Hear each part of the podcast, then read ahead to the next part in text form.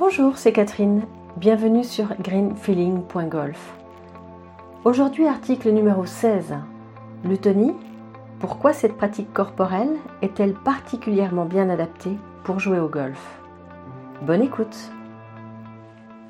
Avant toute chose, l'article numéro 15, Qu'est-ce que l'eutonie peut s'avérer utile à écouter avant d'écouter celui-ci?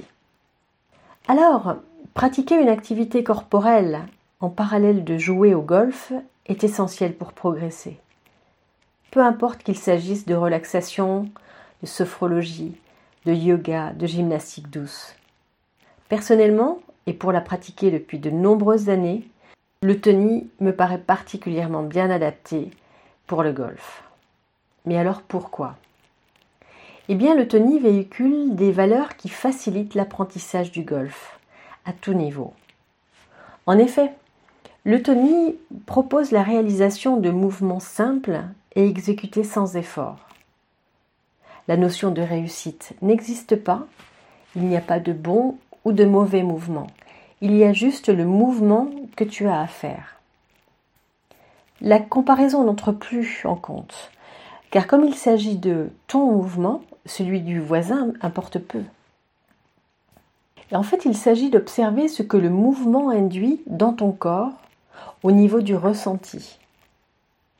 Si on voulait faire un parallèle, l'eutonie, elle propose du sur-mesure et non du prêt-à-porter.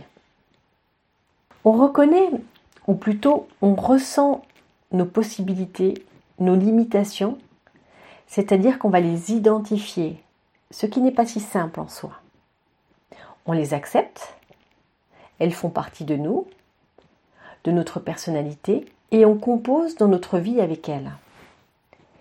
Tu vas ainsi pouvoir personnaliser et adapter les consignes du pro à ton corps de façon très juste.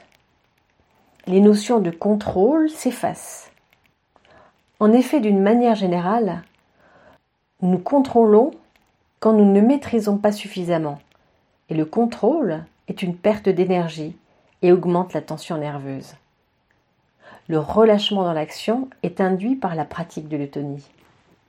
En fait, comme nous connaissons mieux notre corps, nous prenons confiance et donc nous nous détendons. Et tout le cycle des effets positifs du relâchement se met en place. Meilleure récupération, meilleure concentration, plus de justesse dans le mouvement.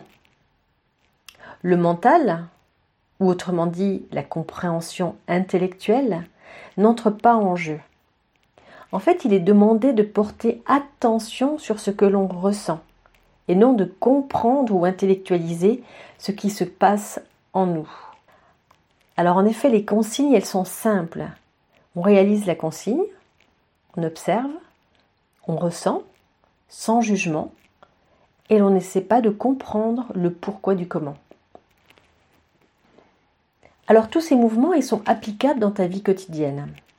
Tu peux les exécuter dans n'importe quelle situation. Car alors, il ne s'agit pas de faire de l'eutonie de 17 à 18 heures tel jour, mais d'en faire par petites touches, chaque jour, et cela devient une façon de vivre, un art de vivre. En fait, c'est une véritable recherche d'économie dans les mouvements qui vont permettre d'être plus efficace, mieux dans sa peau et en pleine évolution. L'eutonie, bien sûr, elle est praticable par tous, quel que soit l'âge ou des possibilités de mouvement de départ. Il n'est donc jamais trop tôt ni trop tard pour commencer. Alors en conclusion, le tenue est très adapté au golf, car elle recherche le mouvement idéal, le geste efficace. Non pas par rapport à un idéal, par exemple un champion, mais par rapport à tes capacités qui te sont propres. Car le champion, c'est toi. Et bien souvent, on ne veut pas le voir, tant que nous sommes soumis, sans cesse dans notre société, à un idéal imposé. Le champion, c'est toi.